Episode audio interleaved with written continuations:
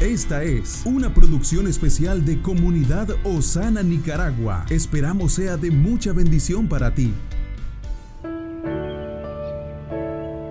Hoy tenemos un regalo, un nuevo día para disfrutar, para cambiar, para crecer, para tomar pasos de acción que nos encaminen a un futuro mejor.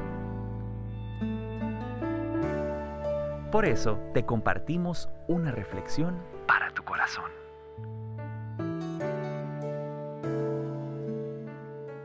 Saludos amigos de este canal, qué bueno poder conectarnos a través de este medio. Es un gusto poder estar en contacto con ustedes. Queremos saber de ustedes. Escríbanos testimonios, peticiones de oración o algunos comentarios que tenga acerca de todo este material que estamos desarrollando como iglesia.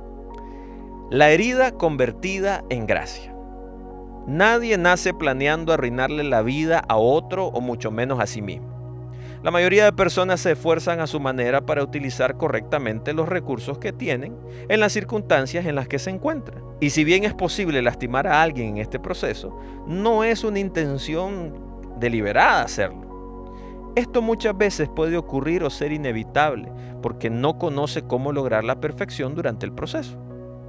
Lo importante aquí es reconocer la debilidad de aquellos que nos lastimaron o causaron dolor, o si nos sentimos decepcionados por alguna falta cometida. Pudiera darse el caso de un hijo que dice, respeto a mis padres y también comprendo su influencia en mí. Sin embargo, llegué a entenderles tiempo después cuando supe que ellos habían vivido sacrificándose desde que están mucho más jóvenes que yo. Entonces fue hasta ese momento que ellos comprendieron que yo también me sentí lastimado en ocasiones al ser su hijo. Ahí comprendemos que las heridas del pasado eran un medio para conocer la gracia de Dios. Antes considerábamos descarado decirle al Señor que estaba experimentando una aflicción demasiado grande porque creía que era tanta la gracia que había recibido de Él que me engañaba diciendo, no tengo heridas. Pero una cosa es la herida y otra cosa es la gracia.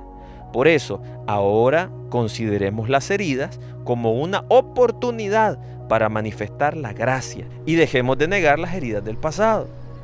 Entonces, si reconocemos que hasta lo inentendible de la vida se encuentra bajo la soberanía de Dios, la herida se transformará en gracia. Estuvo con usted Moisés Torres.